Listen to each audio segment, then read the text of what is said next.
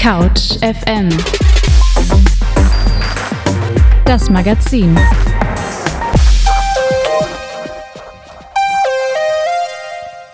Hallo und herzlich willkommen zum Magazin am Dienstag. Für euch heute im Studio sind Sophia und Anne-Kathrin.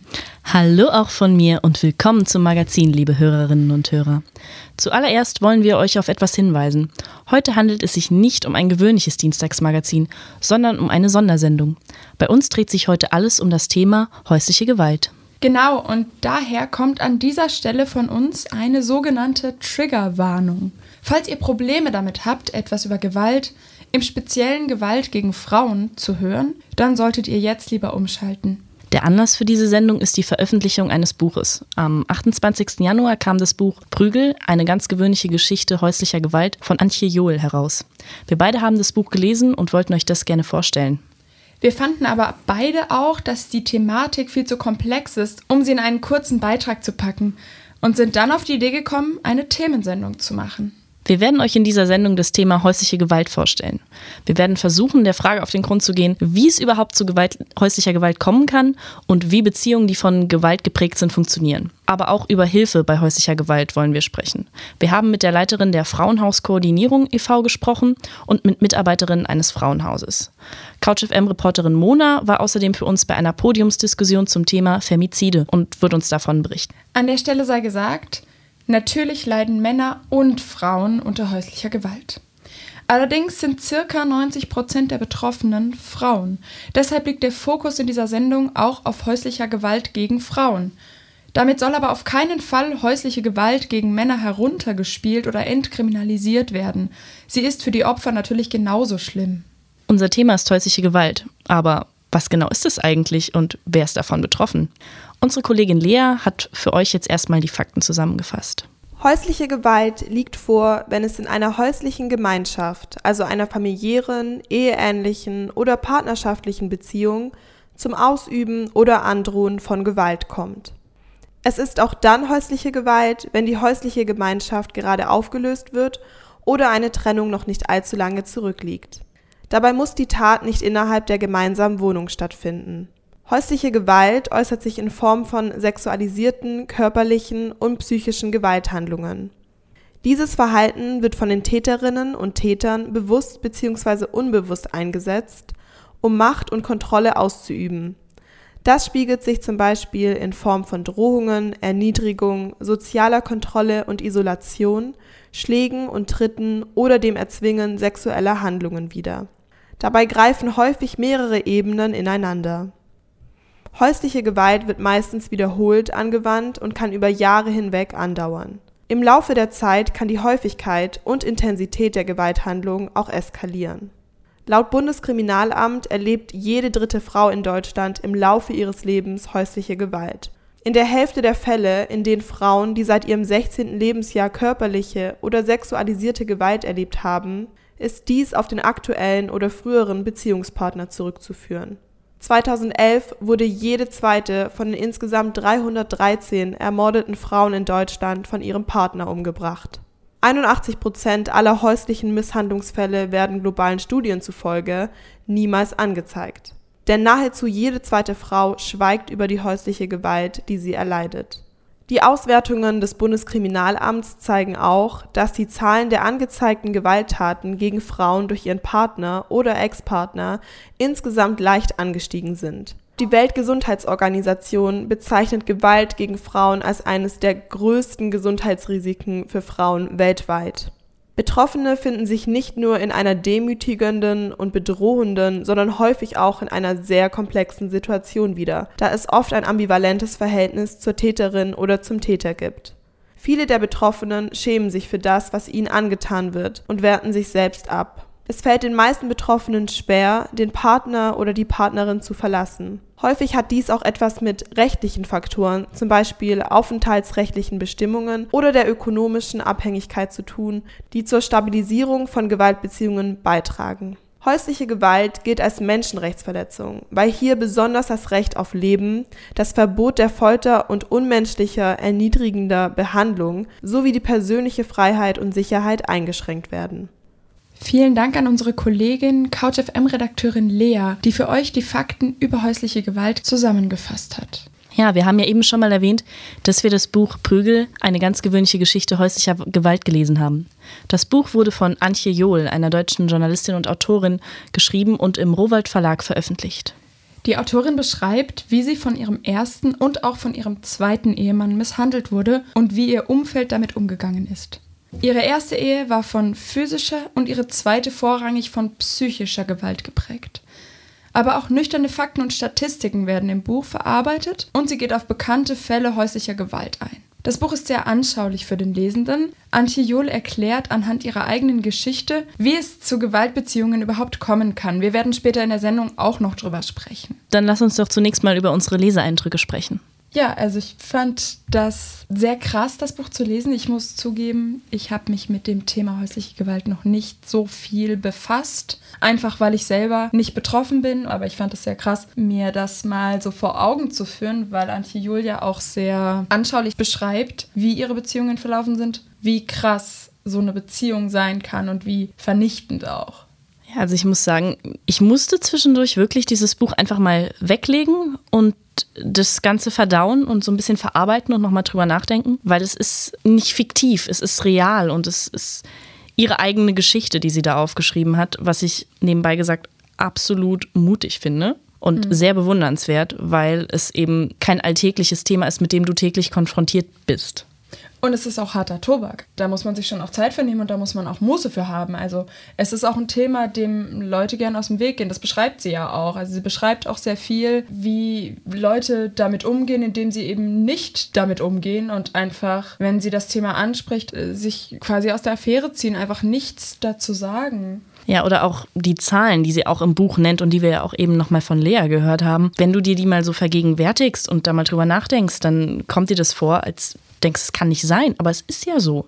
Und darüber nachzudenken und sich dessen bewusst zu werden, fand ich ja eine heftige Erfahrung. Aber auch eine sehr wichtige Erfahrung. Und ich denke, das ist auch so der Grund, warum wir heute hier stehen und äh, darüber sprechen. Auf jeden Fall. Ich finde, gerade als Frau sollte man sich auf jeden Fall mal damit auseinandersetzen. Ich habe selber gemerkt, wie ich beim Lesen ganz stark angefangen habe, meine eigene Sozialisierung und so zu hinterfragen. Also Antje Jul beschreibt sehr viel, wie es denn überhaupt so kommen kann. Und sie schiebt die Schuld schon sehr viel auch auf die Gesellschaft. Da fängt man schon an, auch mal das eigene Bild, das man so von sich als Frau in der Gesellschaft hat, zu hinterfragen. Ja, und ich muss dazu sagen, ich habe plötzlich angefangen, alle Beziehungen in meinem Umfeld zu analysieren und darüber nachzudenken, ob da vielleicht irgendeine Form von häuslicher Gewalt vorliegen kann. So, das sind Punkte, die irgendwie beim Lesen ist das irgendwie so so anderes Denkmuster nochmal entstanden.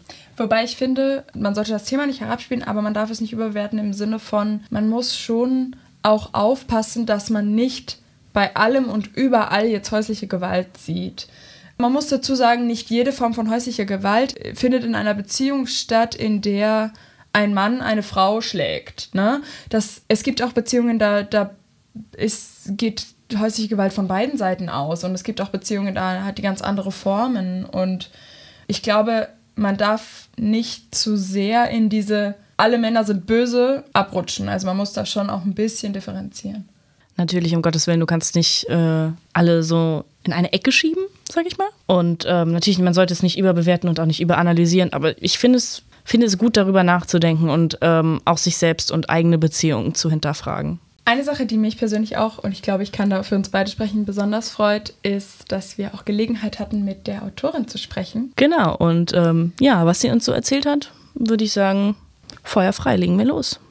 Was hat Sie dazu bewogen, das Buch zu schreiben und Ihre Geschichte der Öffentlichkeit zu präsentieren? In erster Linie ging es natürlich nicht darum, meine Geschichte aufzuschreiben, sondern darum, auf ein soziales Problem aufmerksam zu machen, auf ein riesiges soziales Problem, was noch immer totgeschwiegen wird. Oder das als individuelles Problem dargestellt wird, äh, wovon man kaum sprechen kann, wenn zwölf Millionen Frauen allein in Deutschland betroffen sind. Das ist jede dritte Frau. Wie sicher waren Sie sich, das Buch zu veröffentlichen? Gab es Momente des Zweifels und welche waren das? Also bisweilen habe ich mir natürlich meine Gedanken gemacht und ähm, mich gefragt, ob das so eine gute Idee ist, weil ich ja sehe, wie mit den Opfern in der Öffentlichkeit umgegangen wird und wie überhaupt mit dem Thema umgegangen wird. Aber in letzter Hinsicht war natürlich auch das gerade mein Ansporn, dieses Buch zu schreiben. Wessen ich mir immer sicher war, war, dass ich nicht eine tragische Opfergeschichte schreiben wollte, sondern etwas, was Hand und Fuß hat, was also auch jeden angeht Unser Diskurs bezüglich häuslicher Gewalt hat sich in den vergangenen 30, 40 Jahren nicht geändert, nicht ein bisschen.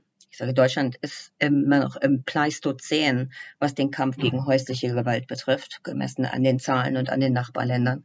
So geht es eben nicht weiter. Der Diskurs muss sich ändern.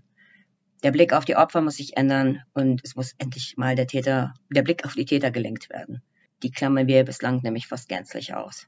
Wie kommt das an? Gab es schon Reaktionen darauf? Das Buch ist ja jetzt schon seit zwei Wochen auf dem Markt. Also das Buch wird überraschenderweise oder glücklicherweise schon zur Kenntnis genommen, aber es scheint so, dass auch die Medien oft das Problem haben, sich von ihrem alten Opferblick zu befreien. Also dann erscheinen Rezensionen zu dem Buch unter Titeln wie Sie liebte Männer, die ihr schadeten, was wieder ein ausschließlicher Fokus auf die Opfer ist. Also wir fragen uns auch das seit 30 oder 40 Jahren fragen wir uns, was ist denn mit den Frauen los, dass die sich sowas gefallen lassen, anstatt wir uns dass wir uns der Kernfrage stellen, die lauten muss, was ist denn mit den Männern los, ähm, dass sie glauben, Frauen kontrollieren zu können und was ist in der Gesellschaft los? Wie unterstützt die, Gewalt, die Gesellschaft die Täter? Ja, an dieser Stelle nochmal vielen Dank an Sie, Frau Johl, dass Sie uns unsere Fragen beantwortet haben. Wenn häusliche Gewalt massivste Formen annimmt, bleibt für manche Frauen nur noch die Flucht. Hier kommen die rund 350 Frauenhäuser in Deutschland ins Spiel. Über die Hälfte davon gehören zur Frauenhauskoordinierung e.V. Wir haben mit der Leiterin Frau Herold gesprochen. Die Frauenhauskoordinierung ist die politische und fachliche Interessensvertretung der Frauenhäuser in Deutschland. Die Frauenhäuser sind in Wohlfahrtsverbänden bundesweit organisiert. Dazu gehören nicht nur 260 Frauenhäuser, sondern auch etwa 200 Beratungsstellen. Wir haben darüber mit Frau Herold, der Geschäftsführerin der Frauenhauskoordinierung e.V., gesprochen. Sie hat uns erklärt, was der Verein eigentlich so macht. Ja, Frauenhauskoordinierung ist ein Bundesverband. Wir sind der Dachverband der Frauenhäuser und der Beratungsstellen äh, bei Gewalt gegen Frauen in den Wohlfahrtsverbänden. Bei uns sind also die großen Wohlfahrtsverbände, in deren Mitgliedschaft Frauenhäuser und Beratungsstellen organisiert sind, Mitglied. Und für diese machen wir Facharbeit, wir machen politische Arbeit, wir machen Lobbyarbeit, wir stellen Informationen zur Verfügung, veranstalten Tagungen, äh, wir geben zum Beispiel einen ähm, News, also wir geben Informationen für die Mitarbeiterinnen heraus, regelmäßig, fast wöchentlich. Wir verfassen einen Fachinformationsdienst. Wir erstellen eine bundesweite Statistik für die ähm, Bewohnerinnen der Frauenhäuser. Also das ist so im groben unsere Arbeit. Viele Frauen in Deutschland sind von häuslicher Gewalt betroffen, aber wie viele davon gehen in ein Frauenhaus? Ja, wir führen eine Frauenhausbewohnerinnen-Statistik. Das heißt, wir haben eine Online-Statistik, ähm, die die Frauenhäuser mit den Daten über die gewaltbetroffenen Frauen befüllen, natürlich anonymisiert. Und daran beteiligen sich derzeit etwa 180 Frauenhäuser. Also etwa die Hälfte der Frauenhäuser, die es in Deutschland gibt, beteiligen sich freiwillig an dieser Statistik. Und damit haben wir Daten zu einem Großteil der Frauenhäuser. Und im Jahr 2018, das ist das letzte Jahr, wozu uns eine Auswertung vorliegt, haben wir ähm, zu verzeichnen, dass 7172 Frauen Zuflucht gesucht haben in diesen 180 ähm, Frauenhäusern. Dazu gibt es dann natürlich auch viele Vorurteile und Klischees. Also viele sind der Meinung, ähm, gewaltbetroffene Frauen kommen aus der sozialen Unterschicht. Ähm, haben Drogen- und Alkoholprobleme oder zumindest die Partner. Und das Klischee, es sind vor allem Frauen ähm, mit Migrationshintergrund, ähm, muslimische Frauen etc. Und das sind Klischees, die wirklich nur, ja, die nicht zutreffen. Es sind sowohl Frauen äh, aus ähm, schwierigen Einkommenssituationen und ohne umfangreiche Bildung, aber es sind gerade bei den hochgebildeten, äh, bei den hochgefährdeten Frauen auch durchaus Frauen bei, die sehr gut im Leben integriert sind, die gute Einkommenssituationen und gute Berufsabschlüsse haben. Es sind Frauen sowohl, die hier in Deutschland aufgewachsen äh, sind und hier schon immer leben, aber auch zugewanderte Frauen, geflüchtete Frauen. Etwa jede dritte Frau ist in Deutschland betroffen von Gewalt und ähm, das zieht sich durch alle Schichten. Und da stimmen diese Klischees in keiner Weise. Die Frauenhauskoordinierung findet ihr im Internet unter frauenhauskoordinierung.de. Betroffene können sich aber auch an das bundesweite Hilfetelefon wenden. Ihr erreicht es unter der Nummer 0800 011 60 16. Wir wollten wissen, wie das abläuft, wenn eine betroffene Frau in ein Frauenhaus geht und wie es dann für sie weitergeht und ihr Alltag so abläuft. Ich habe mich deswegen mit zwei Sozialarbeiterinnen getroffen, die in einem Berliner Frauenhaus der Caritas arbeiten. Aus Sicherheitsgründen wollen beide anonym bleiben, weshalb ich auch ihren Namen natürlich nicht nennen kann. Was sie mir erzählt haben, war trotzdem sehr spannend. Ich habe mich mit den Mitarbeiterinnen direkt im Frauenhaus getroffen. Das Mehrfamilienhaus hat freundlich, aber isoliert gewirkt. Man konnte nicht durch die Fenster hineinsehen. An der Haustür wurde ich von einer Mitarbeiterin empfangen und in eine kleine Teeküche geführt, wo noch ihre Kollegin dazu kam. Wie wäre das aber gelaufen, wenn ich mich vor einer Gewaltbeziehung ins Frauenhaus geflüchtet hätte? Die Aufnahmen erfolgen übers Telefon, also es kann keine Frau direkt zum Haus kommen und sagen, so hier bin ich. Wir müssen vorweg einige Sachen klären, um zu entscheiden, ist eine Aufnahme möglich oder nicht. Wir haben Aufnahmekriterien. Wenn alles dafür spricht, dann bekommt die Frau einen Treffpunkt genannt. Sie kommt nicht, bekommt nicht Adresse des Hauses und kommt dann direkt hier hin, sondern sie kommt zu einem Treffpunkt, der unweit ist. Und äh, ruft von dort aus an, sagt, sie ist da, dann holt sie jemand ab und bringt sie ins Haus. Ausnahmen gibt es übrigens nicht. Der Ablauf ist immer der gleiche, selbst wenn die Frau schon einmal im Frauenhaus war. Die Adresse taucht auch sonst nirgendwo auf. Sie ist absolut geheim und das soll auch so bleiben, um die Frauen und auch die Mitarbeiterinnen im Haus zu schützen. Und dann kommen wir mal hinzu, dass wenn die Frau tatsächlich bei uns im Haus angekommen ist, ist eines der ersten Dinge, die sie hier tut, auch ähm, eine Hausordnung unterschreiben. Und da ist ganz klar erwähnt, die Adresse ist anonym, die darf nicht weitergegeben werden und dass die Frauen sich hier in der Nähe des Hauses auch mit niemandem treffen dürfen. Das wird den Frauen immer wieder eingebläut, auch auf deren Sprache. Also nicht jede Frau spricht ja Deutsch, sondern eine andere Sprache und da wird es auch der Muttersprache auch nochmal mitgeteilt. Wer gegen diese Regel verstößt, muss das Haus verlassen. Ansonsten gibt es wenig Vorgaben. Die Frauen leben eher wie in einer sehr großen WG. Leben hier komplett selbstständig, das heißt, sie sorgen für sich und ihre Kinder, wenn sie welche haben, ähm, selbst und dann schauen sie, ob sie weiter zur Schule, zum Deutschkurs, zur Arbeit gehen, ob das klappt, ob die Kinder weiterhin zur Schule und zur Kita gehen können.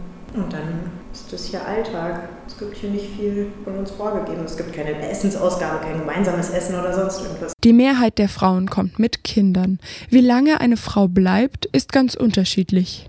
Viele Frauen sind ja auch schon nach zwei, drei Tagen weg und auch schon nach 20 Minuten, weil es ihnen einfach irgendwie doch nicht gefällt oder sie sagen, nee, ich will es doch nochmal anders probieren. Aber schon, also wenn Frauen sich wirklich entscheiden, sich zu trennen und ein, eigenen, ein eigenes Leben aufzubauen, sind es schon über drei Monate. Allein bei dem derzeitigen Wohnungsmarkt in Berlin dauert es einfach sehr viel länger alles. Ne? Man braucht ja auch alle möglichen Papiere dafür. Ne? Vom BBS bis hin zum besten Fall dann auch Kita-Gutschein, wenn man ausziehen möchte mit Kindern. Ziel ist, dass die Frauen erst dann ausziehen, sobald es für sie eine bessere Möglichkeit gibt. Sei es eine eigene Wohnung, ein Folgeprojekt oder auch eine Zufluchtswohnung. Egal wie es für die Frauen weitergeht, die Mitarbeiterinnen beraten nicht nur, sondern vermitteln auch Kontakte. Wenn sie ein bisschen länger hier war, hat sie vielleicht dann schon Kontakt zu Jugendamtsmitarbeiterinnen, wenn wir den aufgebaut haben oder ihr, sie unterstützen konnten dabei. Vielleicht einen Anwalt, eine Anwältin, wo sie sich hinwenden kann versucht halt irgendwie so ein Netz, um sie aufzubauen oder das zu stärken, was da schon ist. Im Endeffekt liegt die Entscheidung immer bei den Frauen, auch die zum Partner zurückzugehen. Leider kommen manche Frauen auch wieder. Es passiert schon ab und an. Nicht ständig, aber wir haben hier auch Frauen, die ein zweites, vielleicht manchmal auch ein drittes Mal wiederkommen. Bemüht sich irgendwie schon auch, das nicht selbst zu bewerten, weil jede Frau, die hierher kommt, hat ja irgendwie ihr, ihre Geschichte und weiß nicht, vergleicht. Ja, es ist, ich finde es immer heftig, wenn Kinder involviert sind. Wer sich mit dem Thema auseinandersetzt, stößt immer wieder auf Meldungen von überfüllten Frauenhäusern, die keine Frauen mehr aufnehmen können. Das kann natürlich auch bewirken, dass Frauen sich dann halt nicht melden, weil sie halt denken, ja gut, wenn sowieso alles voll ist, dann melde ich mich da auch nicht, weil hat sowieso keinen Sinn da sprechen wir immer dafür, dass sich Frauen trotzdem gerne melden sollen. Wir können ja trotzdem weitere Beratungsangebote anbieten oder Nummern weitergeben. Ja, was wir ähm, dann weiterreichen, ist die Telefonnummer von oder die Telefonnummer von Frauenhäusern in Brandenburg, dass die Frauen von dort aus dann versuchen, hier in Berlin dann irgendwann einen Frauenhausplatz zu bekommen. Oder in eine andere Stadt. Also ähm, es gibt Frauen, die sind hochgefährdet und da macht es auch keinen Sinn, wenn sie weiterhin in Berlin bleibt, sondern wäre eine andere Stadt so die bessere Alternative. Besondere Gefährdung besteht, wenn Frauen massivster Gewalt ausgesetzt oder mit dem Tod bedroht werden. Eine Bedrohung kann aber nicht nur vom Partner selbst ausgehen. Auch die Familie des Partners bzw. Ex-Partners kann eine Gefahr für die Frau darstellen. Oder die Familie der Frau selbst ist auch eine Gefahr, ne? weil die dann nicht hinter der Entscheidung der Frau steht zum Beispiel. Normalerweise meldet das Frauenhaus freie Plätze der Big Hotline, bei der sich betroffene Frauen melden können. Wenn Plätze frei sind, reicht die die Nummer des Frauenhauses dann weiter. Diese Telefonnummer ist aber nicht geheim und kann auch online gefunden werden. Viele Frauen auch aus dem Krankenhaus, beim Sozialdienst oder von der Polizei über Beratungsstellen oder von Lehrern zugesteckt. Die Sozialarbeiterinnen warnen jedoch davor, die Frauen zu irgendwas zu überreden. Ich frage mich, wie ich mich also verhalten soll, wenn ich mitbekomme, dass eine Frau in meinem Umfeld häuslicher Gewalt ausgesetzt ist. Naja, die Frau, wenn es vorhanden ist, über Unterstützungsmöglichkeiten, also der Unterstützung informieren. Letzten Endes trifft die Frau selbst die Entscheidung, welche Art von Hilfe sie in Anspruch nimmt.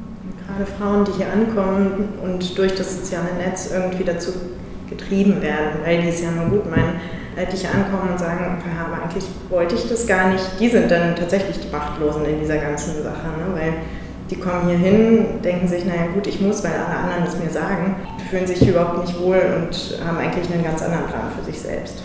Also man kann ihnen gerne an Möglichkeiten irgendwie aufzeigen, aber selbst entscheiden müssen die Frauen. Einfach da sein, zuhören und vielleicht auch von sich aus recherchieren im Internet, dass es Möglichkeiten gibt, Telefonnummern zustecken, wo sich hinwenden kann. Vielen Dank an die Mitarbeiterinnen des Frauenhauses. Und jetzt nochmal eine kurze Ansage. Und zwar gibt es die sogenannte Big Hotline. Das ist ein Hilfetelefon für von Gewalt betroffene Frauen. Da gibt es Beratungen für Frauen, die entweder unter Gewalt leiden oder allgemein für alle Menschen, die häusliche Gewalt beobachten. Die Hotline ist erreichbar täglich von 8 bis 23 Uhr unter der Nummer 030 611 0300. Das Ganze gilt auch an Wochenenden und Feiertagen. Ja, wir haben ja schon sehr viel darüber gesprochen, was man in Gewaltbeziehungen tun kann. Aber wie entstehen Gewaltbeziehungen überhaupt? Antje Johl geht in ihrem Buch Prügel, eine ganz gewöhnliche Geschichte häuslicher Gewalt, auch darauf ein, wie es zu ihren beiden Gewaltehen kommen konnte. Sie war 16, als sie ihren ersten Ehemann kennenlernte. Sie beschreibt, dass er für sie wie eine Art Befreiung aus dem Leben bei ihren Eltern war, von denen sie immer klein gehalten wurde und das Gefühl hatte, nicht gut genug zu sein für sie. Darum hinterfragte sie dann auch nicht, wenn er sie ähnlich behandelte, weil sie diese Verhaltensmuster gewöhnt war. Außerdem beschreibt sie, dass ihr im Nachhinein klar sei, dass die Gewalttätigkeit ihrer beiden Männer von Anfang an klar gewesen wäre. Sie teilt die unterschiedlichen Merkmale in Kategorien ein und beschreibt, wie sie sich derer erst nach und nach, manchmal erst nach Jahren, bewusst wurde. Antje Johl beschreibt das sehr, wie ich finde, eindrücklich in ihrem Buch. Natürlich ist klar, dass das kein eins, keine einzige Möglichkeit ist, aber anhand ihrer Geschichte kann man es vielleicht verstehen, wie so eine Beziehung mit häuslicher Gewalt überhaupt möglich ist. Ich denke, was sich relativ allgemein sagen lässt, ist, dass das Ganze ein Prozess ist und nichts, was sich äh, von 0 auf 100 entwickelt, sondern es gibt ähm, verschiedene Faktoren, die darauf hinweisen. Ich denke, das sind einfach Dinge, die man im Auge behalten sollte. Wir haben einen Gast im Studio, das ist unsere Kollegin, CouchFM-Reporterin Mona. Die war vor kurzem bei der Podiumsdiskussion an der Humboldt-Uni zum Thema Gewalt an Frauen. Veranstaltet wurde die von jungen Juristinnen. Das ist ein Netzwerk von Juristinnen in Ausbildung im Deutschen Juristinnenverbund e.V. Hey Mona, schön, dass du bei uns bist. Ähm, worum ging es denn da genau?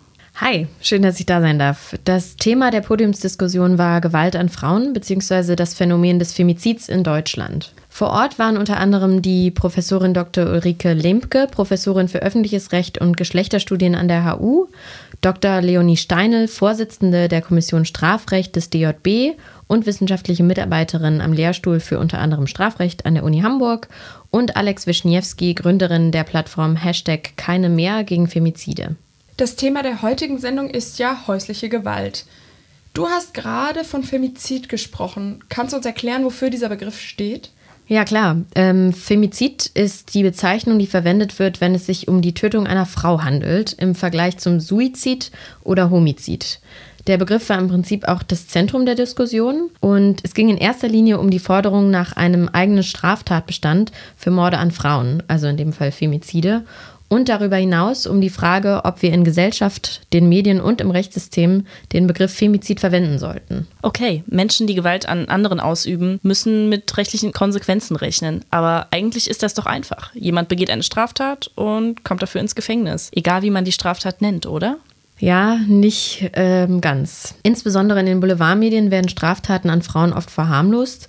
Da ist dann zum Beispiel die Rede von Familiendramen, Beziehungstaten oder meistens in Bezug zu anderen Kulturen dann ähm, Ehrenmorde. Und während Ehrenmorde zum Großteil von Gerichten scharf verurteilt werden, werden diese, ich nenne sie jetzt erstmal Trennungstötungen, durch genau diese Formulierung relativiert. Wenn man überlegt, es geht dabei um Mord an einem Menschen und der wird stattdessen als Eifersuchts- oder Beziehungsdrama betitelt.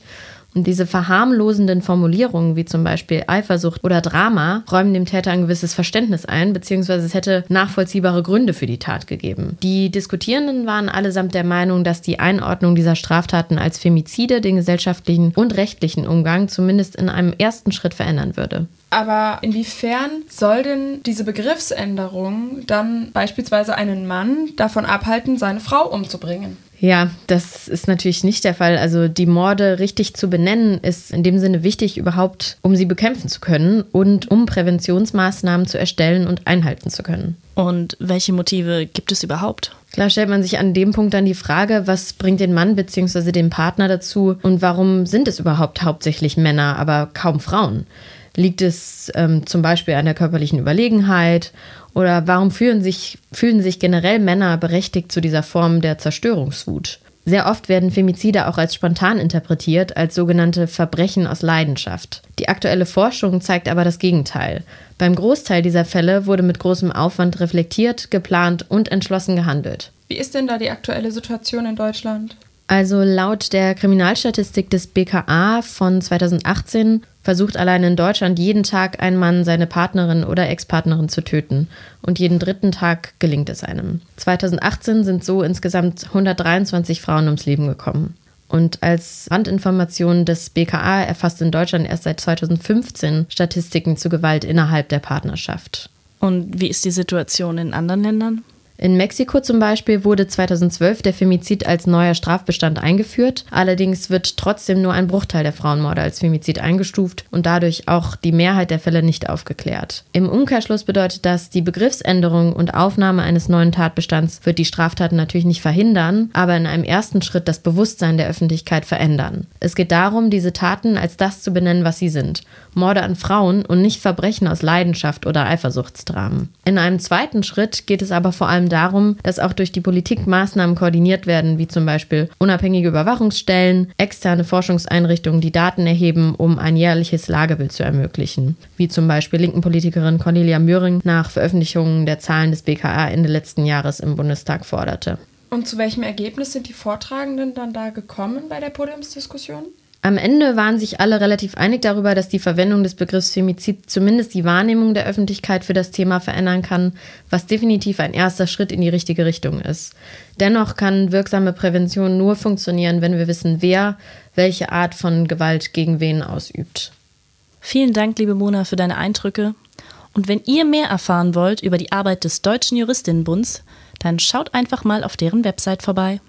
Ja, liebe Hörerinnen und Hörer, damit sind wir am Ende unserer Themensendung Häusliche Gewalt angekommen. Wir danken euch natürlich fürs Zuhören und sind auch sehr dankbar, dass wir eben dieses schwierige Thema heute behandeln durften und würden natürlich auch gerne hören, was ihr darüber denkt. Schreibt uns doch einfach eine Nachricht auf Instagram oder Facebook und sagt uns, was ihr von dem Thema haltet. Ja, damit verabschieden wir uns jetzt auch schon. Im Studio waren Anne-Kathrin und Sophia. Wir sagen Tschüss, kommt gut in den Feierabend